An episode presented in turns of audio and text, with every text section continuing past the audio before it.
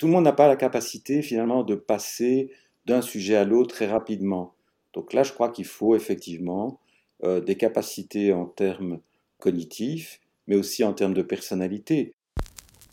Je suis photographe de mode, DA, artiste peintre, réalisatrice, plasticien, designer, architecte, Multipotentiel, ça vous dit quelque chose? Alors hybride? Slasher? Switcher peut-être? Je suis Nathalie Corsial et je suis la cofondatrice de Justement. Justement, c'est une agence qui ne s'entoure que de talents indépendants. Et de fait, j'ai découvert qu'il s'agissait pour beaucoup, beaucoup de multipotentiels. Alors j'ai eu envie de leur donner la parole à travers une expo et une série de podcasts pour mieux comprendre qui ils et elles sont. Je vous emmène à la découverte de ces couteaux suisses aux mille et un talents.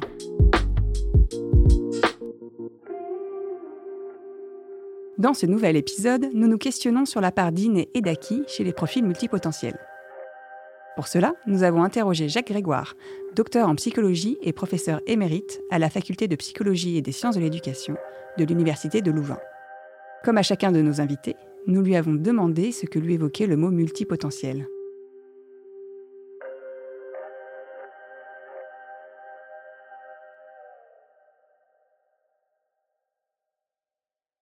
Faut repartir pour moi du, concept même de potentiel. Donc euh, la question c'est qu'est-ce que c'est le potentiel? Alors je pense qu'on a très souvent une idée qui me semble fausse de penser que nos potentialités sont déjà dès le départ très ciblées. Or je pense que ce n'est pas du tout le cas. Je pense que nous, naissons multipotentiels. C'est-à-dire nous avons en nous une large gamme euh, de possibilités au niveau cognitif, au niveau euh, émotionnel, au niveau de, euh, créatif par exemple, et que c'est la rencontre de ces potentialités assez larges et de circonstances internes et externes qui vont en fait nous spécialiser. La spécialisation ne vient qu'après coup, elle n'est pas là dès le départ. Et je pense que certaines personnes, pour différentes euh, raisons, parfois ça vient d'une curiosité extrêmement large, mais ça vient aussi parfois la nécessité de la vie, font que certains individus vont en fait développer plusieurs de leurs potentialités, ou plusieurs, plus exactement, vont traduire leurs potentialités en des compétences euh, variées. Et je m'explique. En fait, j'aime bien, ici je me base beaucoup sur un modèle euh, qui a été développé pour les hauts potentiels par un psychologue canadien qui s'appelle François Gagné, et qui distingue bien ce qu'il appelle le don et d'un côté, de l'autre côté, les talents. Et le don, c'est une gamme, disons, de, possibilités euh, qui vont faire qu'on euh, pourra euh, développer des talents très variés. Mais il se fait que généralement, les circonstances de la vie font qu'on ne va pas développer 36 talents. Beaucoup d'entre nous nous développons seulement une gamme assez limitée de, euh, de talents. D'abord pour, des questions très, très pragmatiques. D'abord le temps. Je veux dire, si prenons l'exemple, imaginons que vous avez des, des, dons pour devenir euh, musicien et vous apprenez le piano.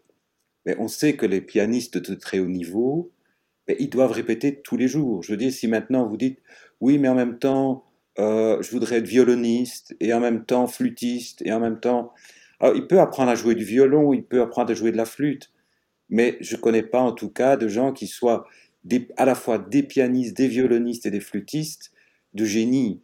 Généralement, vous allez développer simplement parce que pour atteindre le niveau d'excellence, il vous faut euh, suffisamment de, de, temps. Alors parfois, vous avez certains individus qui arrivent à combiner, parce que voilà, ils ont une énergie, ils ont, ils ont tellement de, leurs dons sont tellement extraordinaires qu'ils arrivent à mener de front beaucoup de choses.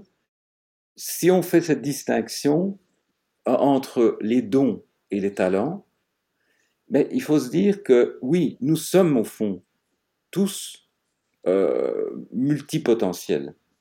Je pense qu'il n'y a personne qui naît mathématicien, romancier, euh, physicien ou, même peintre tout simplement, d'ailleurs, parce que même culturellement, il y a des disciplines qui n'existent pas dans certaines cultures. voilà, donc même dans l'histoire, qu'est-ce que ça voudrait dire euh, être né, euh, euh, je sais pas moi, chimiste euh, au, Moyen Âge? Oui, vous auriez peut-être alchimiste, mais ça n'a rien à voir avec la chimie telle qu'elle a inventé Lavoisier. Donc je dis que c'est la rencontre. nous rencontrons, et ça c'est l'idée de, de, gagner, c'est-à-dire au fond, il y a une rencontre entre des événements et, un contexte interne et externe qui, qui créent le talent et qui font que certaines personnes ont développé beaucoup de talent. Si on est tous a priori multipotentiels, est-ce que le fait de développer sa multipotentialité dépend d'un profil neurologique particulier? Quels sont les facteurs qui vont venir influencer cette capacité? On pense à différents traits de personnalité comme l'extraversion ou l'ouverture par exemple. On voit toujours, si vous voulez, les, réalisations individuelles comme étant la conséquence d'une cause neurologique. Mais on oublie que les caractéristiques de notre cerveau, elles sont elles-mêmes euh, nées de nos interactions avec notre environnement.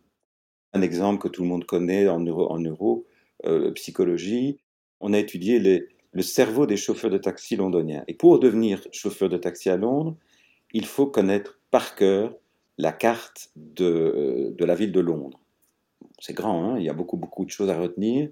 Or, on voit que les gens qui doivent, sont obligés de faire cet apprentissage vont développer certaines zones de leur cerveau. Donc, les connexions, vous créez des connexions. Je dis, vous n'êtes pas né avec le, plan de nom dans votre tête. Et ce plan, il, se construit. Et il se construit en créant de nouvelles connexions entre les neurones. Et donc, les zones qui sont très activées, ben, évidemment, vont apparaître beaucoup plus importantes euh, que chez le commun des mortels. Donc la question, c'est vraiment celle de la causalité. Quelle est la cause? Quel est l'effet? J'essaie, si vous voulez, dans, mon approche de la potentialité, de mettre en, relation des caractéristiques innées, parce qu'elles sont, il y a bien sûr des, caractéristiques neurologiques, mais pas uniquement. Je pense, je pense par exemple les traits de personnalité, a des sujets qui sont plus curieux que d'autres. Mais la question, c'est qu'est-ce qu'on en fait, si vous voulez? Et c'est là que la rencontre entre des traits euh, de personnalité, euh, des traits intellectuels, des traits sensoriels aussi. Hein. On n'a pas les mêmes capacités mnésiques, on n'a pas les mêmes traits de personnalité. Quand vous avez quelqu'un qui est un introverti, qui est complètement... Euh, je pense pas qu'il est vraiment fait pour devenir un animateur euh, d'une émission télé du dimanche après-midi, vous voyez. Je crois pas. En tout cas, j'ai de, très gros doutes là-dessus. Mais en même temps, il n'y a personne qui naît pour le premier jour de sa vie. Toi, tu es fait pour être un animateur télé. Alors, si je suis né pour être animateur télé, que je suis né au Moyen Âge, c'est pas de chance. Il y a des, des facteurs cognitifs qui vont jouer, des facteurs émotionnels, des traits de personnalité, mais également des rencontres opportunes, de bonnes circonstances, vous voyez Est-ce qu'il y a des profils particuliers qui ont intérêt à développer leur multipotentialité plus que d'autres? Certains pour qui cela coûte moins et apporte plus? Tout le monde n'a pas la capacité finalement de passer d'un sujet à l'autre très rapidement. Donc là, je crois qu'il faut effectivement euh, des capacités en termes cognitifs, mais aussi en termes de personnalité. Je pense qu'on va avoir, il y a des sujets qui sont euh, ce qu'on appellera monomaniaques. Hein Donc euh, il ne faut pas les distraire, ils, sont dans leur histoire. Vous voyez par exemple, des écrivains, quand on, leur demande de parler ce qu'ils font, c'est des gens, ils écrivent toute la journée. Je dis, ils ont leur petit carnet, ils vont euh, et, ils, produisent des masses de choses. Et, donc, si vous venez avec autre chose, vous avez le sentiment de les déranger. D'autres, au contraire, il y a une, excitation, si vous voulez, de la variété. Et là, c'est des traits de personnalité. Et c'est un peu piégeant parce que ces personnes-là peuvent être euh, très douées pour faire plein de choses, mais il y a un risque qui les guette, c'est celui de papillonner, si vous voulez. C'est on, on, passe de fleur en fleur. Et, ce sont des gens qui, souvent, alors s'ennuient vite. Vous allez voir des gens, ils sont super doués, on se dit, mais il aurait pu tellement plus exprimer son talent. Mais il n'y a rien à faire, sa personnalité, pour lui, euh, l'en empêche en quelque sorte, parce que ils ont besoin de cette, excitation de la variété, si vous voulez. Chez certains TDAH, euh, justement ce, besoin de, de, cette excitation renouvelée constamment. Je pense que euh, la monomanie n'est pas nécessairement une qualité non plus dans tous les cas. Et l'exemple des sciences est intéressant de ce point de vue-là, parce qu'on va avoir quand même pas mal d'exemples d'idées qui viennent euh, à, l'esprit d'un scientifique parce qu'il était voir dans un champ voisin, il s'est intéressé à autre chose, parfois des choses qui n'ont même rien à voir. Je vais vous donner un exemple parce que c'est un exemple qui m'a beaucoup frappé. Il faut savoir que Primo Levi était un chimiste. Et dans le tableau périodique, il, il a chaque fois un chapitre, c'est un élément du tableau périodique de Mendeleïev. Et à un moment donné, il dit, euh, si vous mettez dans un récipient euh, des molécules, euh, le, même élément, vous mettez que, je sais pas moi, du plomb dans, dans, un, dans, un, récipient, ben, il va rien se passer. Il se passera rien du tout. C'est l'inertie. Si par contre vous mettez d'autres éléments, mais ben, vous allez voir parfois le plomb va se mettre à réagir. Il va y avoir effectivement une réaction chimique. Et j'ai retenu cet exemple-là parce que je trouve très, euh, très important pour la, la créativité. Donc il y a une ouverture. Vous allez voir que certains vont maîtriser plusieurs outils, mais il y a une convergence. Et alors là, on n'est plus dans une dispersion, mais effectivement, on pourrait dire que c'est des rayons du soleil qui sont concentrés euh, pour pouvoir euh, atteindre l'objectif. Ça, c'est un peu différent de celui qui passerait, si vous voulez, d'un, d'un intérêt à un autre, mais complètement déconnecté. Papillonner est une chose, mais le fait d'avoir des intérêts multiples n'est pas nécessairement du papillonnage, ça c'est certain.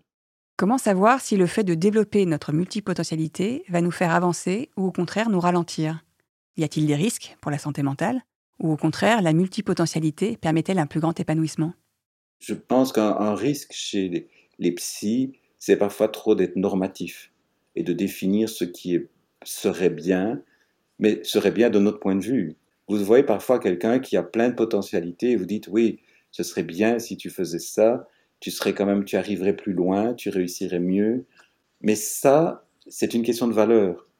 Et, ce n'est pas, je pense qu'il faut bien distinguer cette question quand on aborde la santé mentale, la question des valeurs et la question euh, ici de, du bien-être personnel dans une société comme la nôtre, est-ce qu'on n'est pas obligé de développer finalement une forme de multipotentialité? Je pense qu'effectivement, dans une société en changement, euh, nous avons besoin tous de nous adapter, de, pouvoir euh, à la fois développer de nouveaux outils constamment et euh, en même temps modifier notre grille de lecture du monde. Je dirais que c'est même pas un choix, c'est une obligation j'avais un grand-père qui était un agriculteur, et quand il me parlait de, de son père, de, de, son grand-père, et que comment lui, par exemple, encore avant la guerre de 40, travaillait la terre, quasiment ce qu'il faisait, c'était la même chose que ce que son père faisait, vous voyez.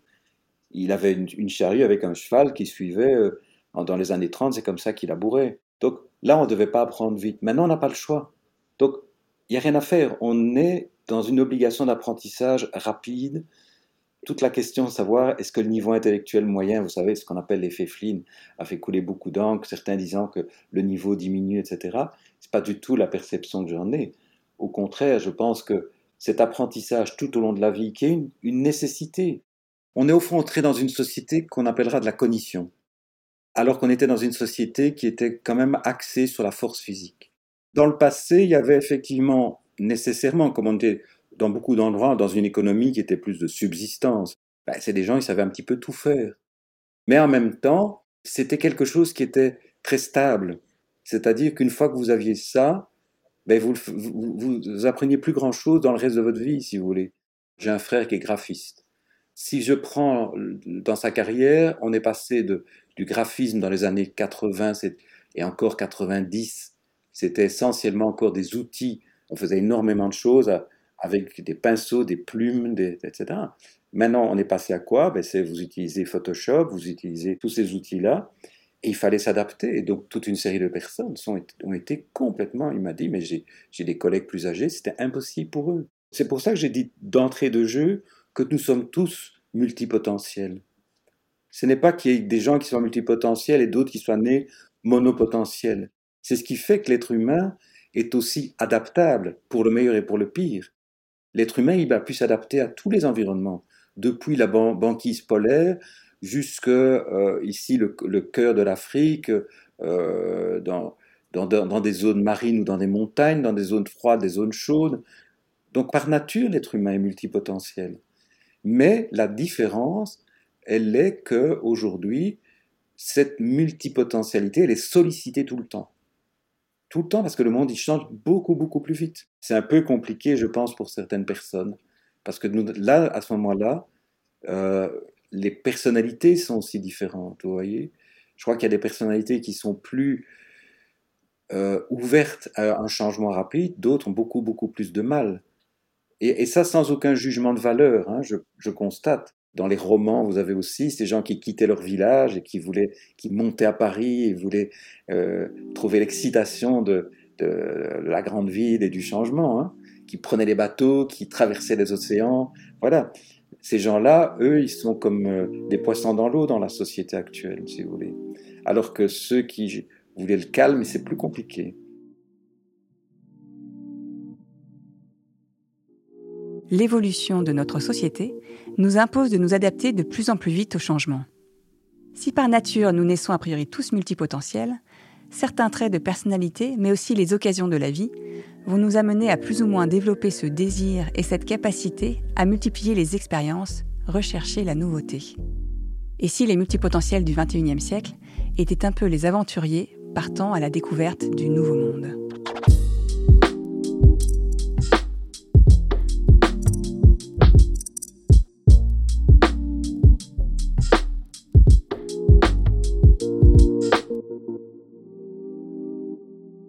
Mais La Phase B est une série de podcasts réalisés par Saga Sounds et coproduite avec Influencia et Justement. Rendez-vous dans deux semaines pour un nouvel épisode et en attendant, suivez-nous sur nos réseaux sociaux.